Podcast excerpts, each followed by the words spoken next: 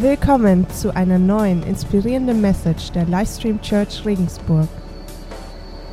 Ich weiß nicht, wie es euch geht. Ich habe große Erwartungen an das kommende Jahr und ähm, also ich finde es ist so entscheidend, mit was für einer Erwartungshaltung wir ins neue Jahr starten. Wenn, ob wir ein offenes Herz haben, dass Gott reinsprechen kann, weil Gott möchte sprechen und zwar nicht nur hin und wieder, sondern jederzeit. Und ich bin voller Erwartung und dieses Baby Focus 2017, das, das planen wir schon seit, seit einigen Monaten und ich wünsche mir, dass du ganz persönlich Jesus in diesem Jahr neu kennenlernst. Und ich will dieses An Jahr anfangen mit einer Bibelstelle und zwar Matthäus 6.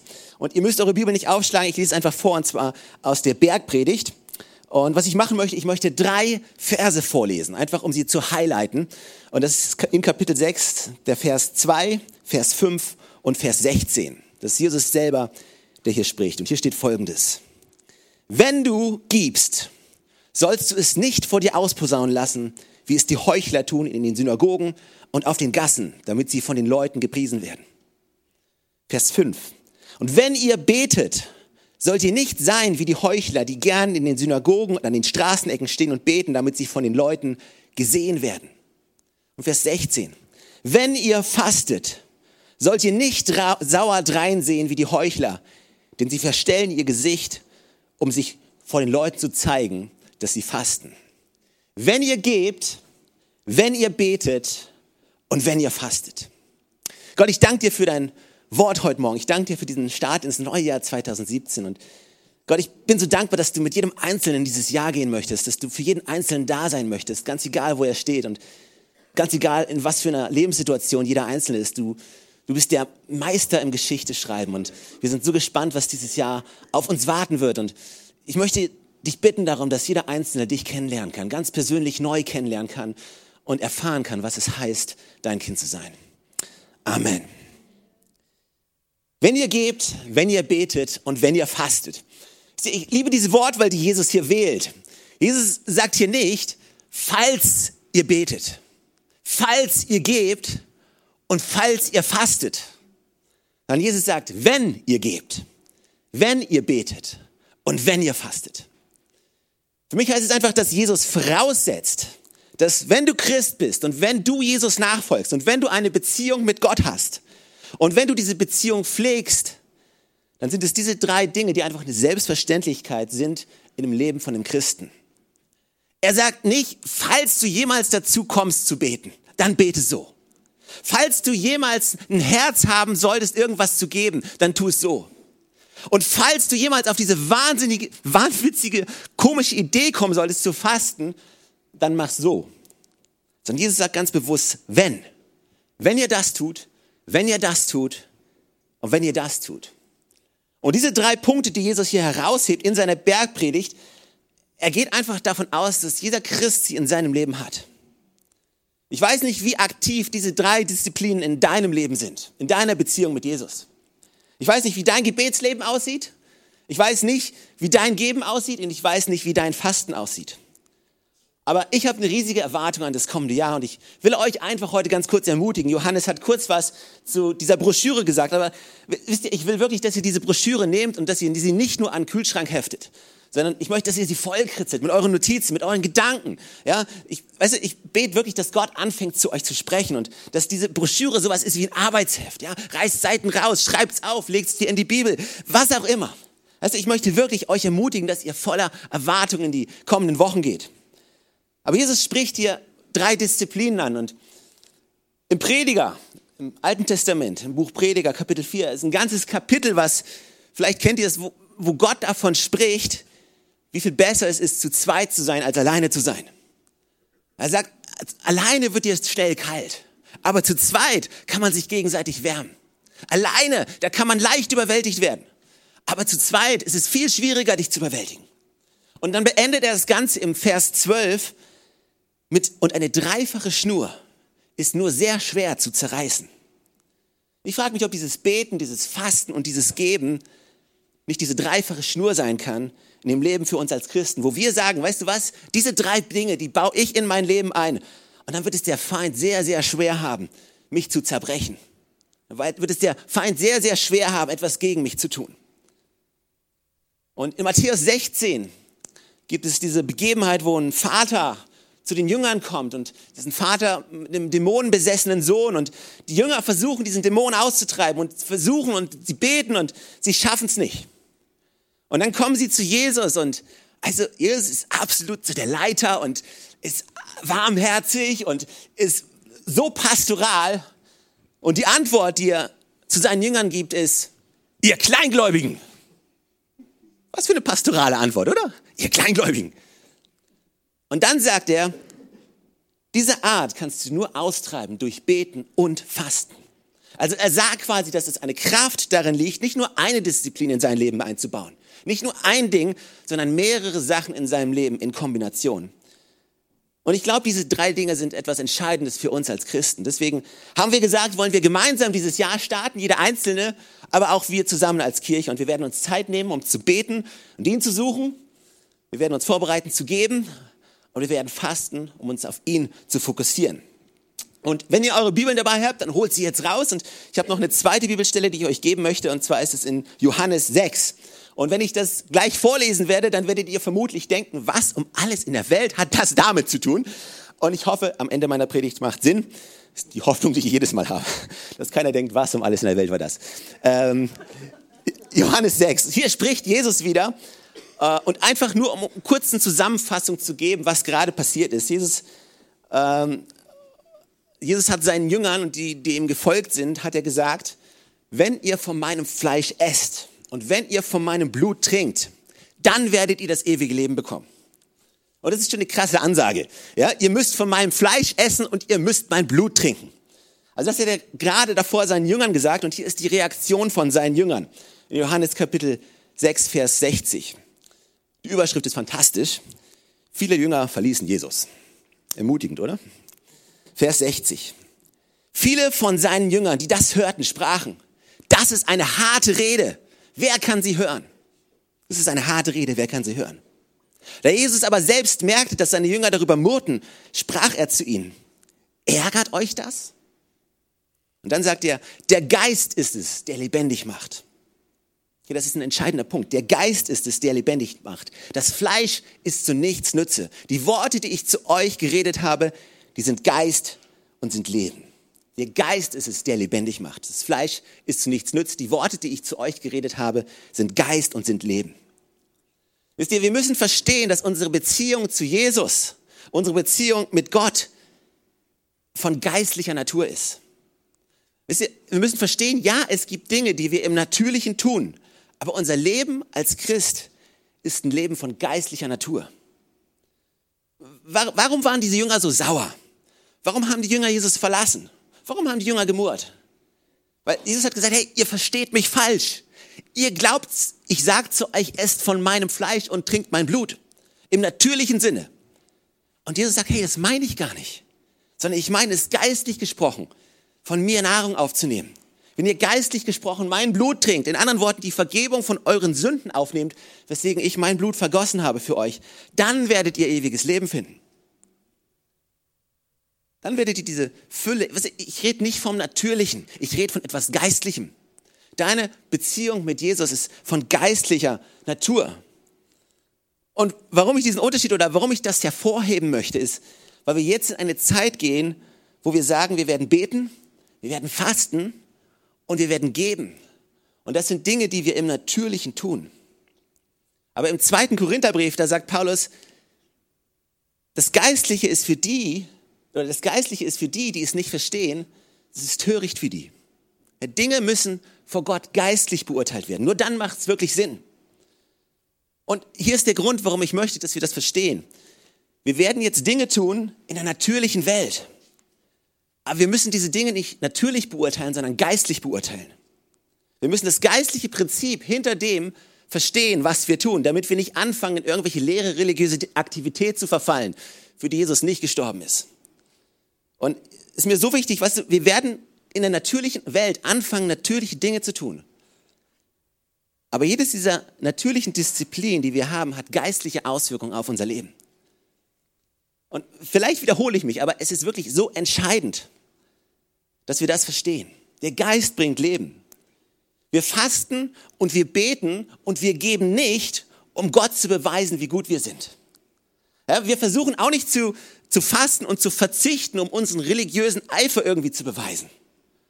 Und wir versuchen nicht gerecht vor Gott dazustehen durch unser Handeln. Ja, wenn ich jetzt noch länger bete und wenn ich jetzt noch mehr faste und wenn ich jetzt noch mehr gebe, dann wird mein Wunsch wahr. Nein, nein, nein, nein, nein. Das ist nicht das, was wir tun. Das ist nicht die Absicht, die Gott hat. Weißt du, diese drei Sachen, das ist keine Erpressungsmethode für dich, wie du von Gott erzwingen kannst, was du willst. Also Gott, ich werde jetzt beten und ich werde jetzt fasten und ich werde jetzt geben, sodass mein Wille geschehe wie im Himmel so auf Erden. Das ist nicht das Ziel von dem Ganzen. Im Galaterbrief schreibt Paulus an die Galater und das, das waren Juden, die sich für Jesus entschieden haben. Warum ist das so wichtig? Es ist wichtig, weil die Juden haben nach dem Gesetz gelebt. Sie haben ihr, ihre Rechtfertigung haben sie durch das Befolgen und Einhalten des Gesetzes bekommen. Und jetzt haben sie von Jesus gehört. Sie wurden freigesetzt, haben verstanden, dass ihr Leben nicht durch das Einhalten des Gesetzes kommt, weil es ist unmöglich, das Gesetz einzuhalten. Im Römerbrief sagt Paulus, das Gesetz selber, der geschriebene Buchstabe, der bringt nichts als den Tod. Und was der geschriebene Buchstabe nicht geschafft hat, was das Gesetz nicht geschafft hat, das hat Jesus Christus mit seinem Tod ein für alle Mal geschafft. Sie Freiheit und Vergebung für unseren Sünden haben, nicht darauf basierend, wie gut wir sind, sondern darauf basierend, wie gut er ist. Und Paulus sagt zu den Galatern, Galater, fangt nicht an, wieder religiös zu leben. Fangt nicht an, eure Gerechtigkeit zu suchen durch religiöse Handlung. Im Kapitel 5, Vers 4 sagt er, die das tun, sind aus der Gnade gefallen. Ich weiß nicht, wie es euch geht, aber ich möchte niemals aus der Gnade von Jesus Christus fallen. Im gleichen Kapitel sagt Paulus, zur Freiheit hat Christus uns befreit. Und wenn wir jetzt in diese Zeit gehen, ist es wirklich wichtig, dass wir das verstehen, dass wir euch nicht dazu bringen wollen, religiöse Handlungen durchzuführen, damit ihr nachher besser dasteht, sondern wir wollen das Ganze, was wir jetzt in den nächsten Wochen tun, geistlich beurteilen. Und das geistliche Prinzip hinter der natürlichen Handlung verstehen, was wir tun. Ganz wichtig, dass wir das verstehen. Religion an sich bringt nichts als den Tod und kein Leben. Und wir sind auf der Suche nach Leben. Und Jesus sagt, der Geist bringt Leben, das Fleisch nicht. Dadurch, dass wir fasten, auf was verzichten, davon kriegst du kein Leben. Das Leben liegt bei Jesus und bei ihm allein. Und Jesus sagt zu seinen Jüngern danach, hey, was ist jetzt? Wollt ihr auch gehen? Kapitel 6, Johannes, kannst du durchlesen. Jetzt, wo alle weg sind, wo alle gegangen sind, wollt ihr auch gehen? Und Simon Petrus antwortet zu ihm und sagt, wohin sollten wir denn gehen? Wohin? Du nur hast Worte des ewigen Lebens. So wichtig, dass wir das verstehen in den nächsten Wochen. Wir wollen nicht durch religiöse Handlungen Gott unseren Willen aufzwingen. Wir versuchen keine Gerechtigkeit zu kreieren durch unser Handeln, sondern wir wollen Gott suchen. Und ich möchte euch drei Punkte geben jetzt. Äh, es war eine lange Einführung, ich weiß, aber ich möchte euch drei Punkte geben, äh, weil ich möchte auf keinen Fall aus Gottes Gnade fallen. Dass wir irgendwie anfangen, religiös und gesetzlich zu werden, sondern wir wollen frei bleiben. Wir wollen unsere Beziehung mit Jesus in Freiheit leben. Und diesen drei kurze Punkte. Wir beten, um Gemeinschaft mit ihm zu suchen. Wir beten, um Gemeinschaft mit ihm zu suchen. Ich frage mich, wie dein Gebetsleben aussieht. Ich frage mich, ob dein Gebetsleben so eine To-Do-Liste ist, so eine Wish-Liste, so eine Weihnachtswunschliste, die du jedes Mal runterzählst, wenn du betest. Oder, oder ist Beten ein Ort, den du aufsuchst, um Gemeinschaft mit ihm zu haben? Weißt du, das, was Gott für dein Leben vorhat, das ist viel, viel größer als das, was du dir jemals vorstellen könntest. Stell dir das Größte, was du dir vorstellen kannst, vor. Das, was Gott für dich hat, ist viel, viel größer. Weißt du, manchmal wissen wir ganz genau, was, was Gott tun soll. Wir wissen ganz genau, Gott, du musst das machen. Wir wissen ganz genau, wir meinen ganz genau zu wissen, was Gottes Wille für unser Leben ist. Aber hier ist die Frage, bist du bereit loszulassen? Bist du bereit jederzeit zu sagen, Gott, dein Wille geschehe, nicht meiner? Weißt du, wenn du frisch Christ bist, dann fällt es dir einfach, Dinge loszulassen. Dann bist du bereit, Schritte zu glauben, im Gla gehen im Glauben. Und dann ist das, was passiert. Dann fängst du an, das Leben als Christ zu leben. Und Gott fängt an, dich zu segnen. Gott fängt an, dir Träume zu geben. Gott fängt dir an, die Dinge zu geben. Und Gott fängt an, seinen Segen auszugießen. Und irgendwann hast du so viel Segen. Und wenn wir nicht aufpassen, wird dieser Segen zu einem Gewicht, wo wir nicht bereit sind, loszulassen, weil es so schön ist. Aber was ist, wenn mitten in all diesem Segen Gott kommt und sagt, lass los. Sind wir immer noch an einem Ort, wo wir sagen, ich weiß, wo all mein Segen herkommt, da ist noch viel mehr.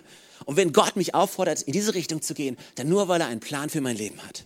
Ich vertraue nicht der Versorgung, ich vertraue meinem Versorger.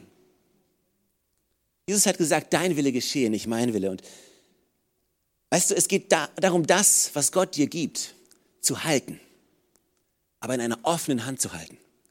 Weißt du, vielleicht stehst du gerade in dem Leben an einem Punkt, wo du sagst, hey, mein Leben ist super. Ja, ich habe einen tollen Job. Ich habe im Studium läuft's gut. Ich habe einen super Partner.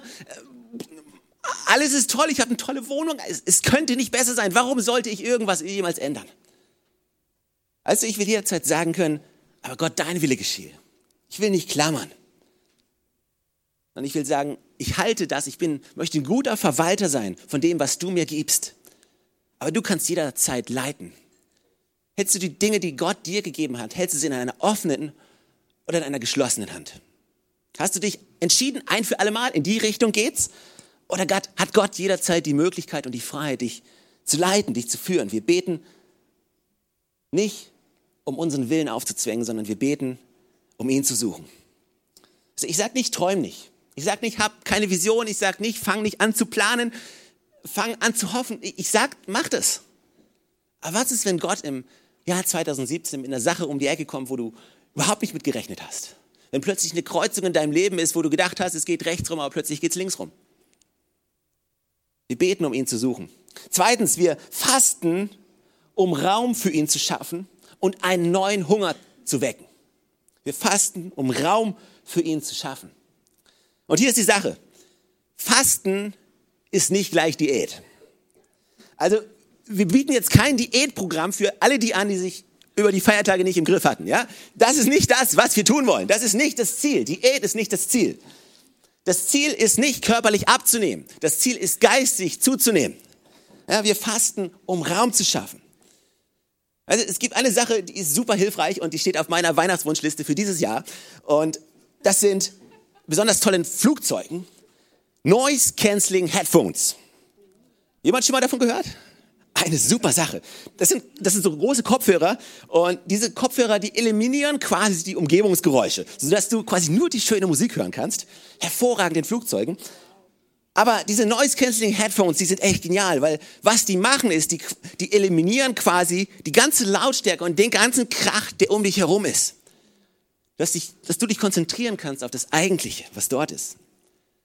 Und manchmal glaube ich, ist es bei uns in unserem Leben genau das Gleiche. Wir haben so viele verschiedene Stimmen, wir haben so viel Krach und so viele Sachen, die auf uns einprasseln.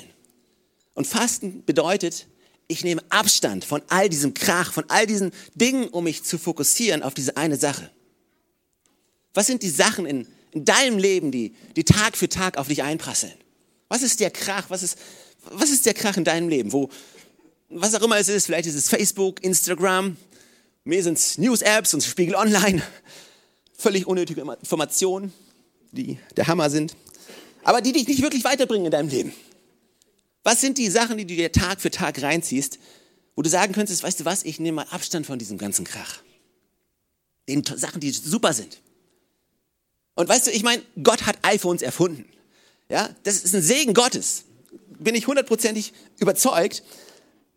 Aber bist du bereit, Abstand zu halten von diesen Dingen und zu sagen, weißt du was?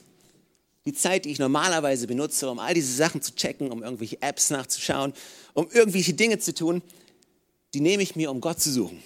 Ich will all diese Lautstärke mal wegnehmen für eine gewisse Zeit, um Raum zu schaffen, um neuen Hunger zu kreieren, um neuen Appetit zu kreieren. Was ist, was für ein Appetit schaffst du nach Gott? Also, es gibt nichts Besseres, als morgens früh aufstehen zu können, abends spät ins Bett zu gehen, in der Bibel zu lesen, zu gucken, was, was möchte mir Gott sagen? Wir fasten nicht, um eine Diät zu haben. Der Verzicht ist nicht das, das Wichtige. Wir zelebrieren nicht den Verzicht. Wir zelebrieren den Gewinn, den wir haben, dadurch, dass wir auf Jesus schauen. Wisst ihr, wie diese Noise Cancelling Headphones funktionieren? Was die machen ist, die, die haben so Sensoren und diese Sensoren, die, die messen quasi die Frequenzen von den Geräuschen, die um dich herum sind. Und dann senden sie quasi genau auf dieser Frequenz eine Gegenfrequenz, die diese ganzen Geräusche auscancelt. Und ich habe mir gedacht, hey, wie cool, sowas gibt's. Wunderbar. Das heißt, die setzen etwas senden etwas in die entgegengesetzte Richtung. Und ich denke mir, hey, wenn du den ganzen Krach um dich herum nicht mehr hören willst, dann, dann dreh Jesus einfach lauter.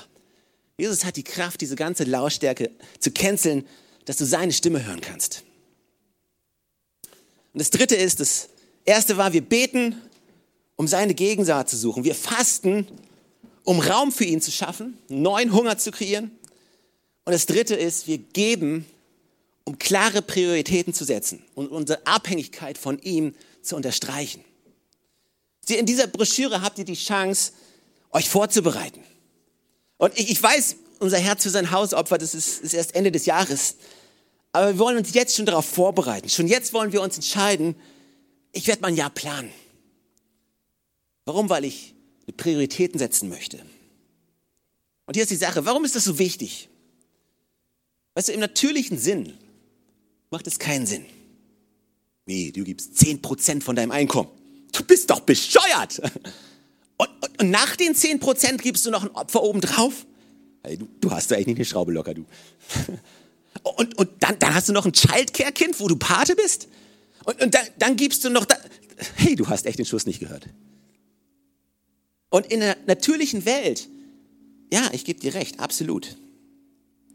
Aber in der geistigen Welt verstehe ich, dass ich mit den 90, 80 und mit den 70 Prozent, die ich übrig habe, viel mehr habe, als mit den 100 Prozent, wo ich Gott nicht mit eingeschlossen habe. Ich verstehe, dass, dass wenn ich anfange zu geben, dass mir selber gegeben wird. Dass der, der großzügig gibt, dem wird gegeben wird. Der, der andere tränkt, wird selber getränkt. Das Leben des Großzügigen wird größer und größer. Das des Geizigen wird kleiner und kleiner. Und ich weiß nicht, was dein Schritt beim Geben ist. Jesus anscheinend sah es als eine Selbstverständlichkeit an. Vielleicht ist dein Schritt zu sagen, weißt du was, ich fange an, meinen zehnten Teil zu geben. Vielleicht ist dein Schritt zu sagen, ich fange an, ein Opfer zu geben. Vielleicht ist dein Schritt zu sagen, weißt du was, ich fange an zu sparen und jeden Monat ein bisschen was zur Seite zu legen. Ich weiß nicht, was deine Aufgabe ist, aber wir geben, um ein Zeichen zu setzen. Wir leben für dich. Jedes Mal, wenn wir geben und jedes Mal, wenn ich gebe, erinnere ich mich, warum ich hier bin. Ich bin nicht hier, um die schönen Dinge alle für mich zu haben, sondern ich bin hier, um für ihn zu leben. Und jedes Mal, wenn ich gebe, sage ich meinen Finanzen, ich bin hier für Gott, nicht für dich. Jedes Mal, wenn wir geben, erinnere ich mich, warum. Und ich, ich weiß nicht, was dein Traum war. Vielleicht hast du als Kind diesen Traum gehabt, mal Millionär zu werden. Ja, ich wäre so gerne Millionär. Ich weiß nicht, wer davon, euch davon geträumt hat. Vielleicht träumt ihr immer noch davon. Und weißt du was? Es ist super. Es ist super, Millionär zu sein. Gott hat kein Problem damit, wenn du, wenn du eine Million hast. Kein Problem. Du darfst die Million haben. Nur die Million darf nicht dich haben. Das ist der Unterschied. Hast du den Segen oder hat der Segen dich? Jedes Mal, wenn wir geben, sagen wir, der Segen hat nicht mich. Meine Finanzen, die kontrollieren mich nicht. Ich weiß, wo das herkommt, was ich habe. Da gibt's noch viel, viel mehr. Gott hat mein Leben in seiner Hand und ich bin abhängig von ihm. Und weißt du, wir werden in den nächsten Wochen gemeinsam beten, gemeinsam fasten und gemeinsam geben. Und ich will dir wirklich Mut machen, dass du anfängst, Gott zu suchen. Dass wir gemeinsam als Kirche sagen, wisst ihr was, wir sind hier. Wir wollen gemeinsam Jesus neu suchen und jeder Einzelne und wir als Kirche zusammen. Und ich hoffe, dass wir als Kirche niemals eine Kirche sind, die müde wird, sondern dass wir immer eine Kirche sind, die sich danach ausstreckt, nach dem, was Gott hat. Ich hoffe, dass wir niemals zu langweiligen, irgendwie geistlich gesättigten, geistlich fetten Christen werden, die nur irgendwie da liegen und rumsabbern und, oh, ich bin hier schon seit vier, fünf Jahren und es ist doch alles schön und ich gehe einfach und nein, ich bete, dass wir wirklich immer die Menschen im Blick haben, die Gott erreichen möchten, die um uns herum sind und dass wir ein Segen werden der, für die Stadt, in der wir leben. Dass viele Menschen in diesem Jahr Gott neu kennenlernen werden, geheilt werden, dass sie Freiheit bekommen. Ich möchte nicht, dass wir langweilige Christen sind, weil Wisst ihr, die Botschaft, die wir haben, ist alles andere als langweilig. Lasst uns niemals sonntags in der Kirche sitzen und sagen, oh gut, ich lasse mich irgendwie berieseln. Komm, es ist so eine spannende Zeit, in die wir gehen. 2017 ist ein unheimlich spannendes Jahr. Und ich hoffe, dass du dieses Herz von Jesus hast und Ich hoffe, dass wir, während wir beten, während wir fasten und während wir geben, dass wir genau diese lebensstiftende Botschaft in unserem eigenen Leben erfahren werden. Wir beten für Erweckung. Aber weißt du, Erweckung ist nicht irgend, beginnt nicht irgendwo, sondern Erweckung beginnt bei dir, ganz persönlich. Amen.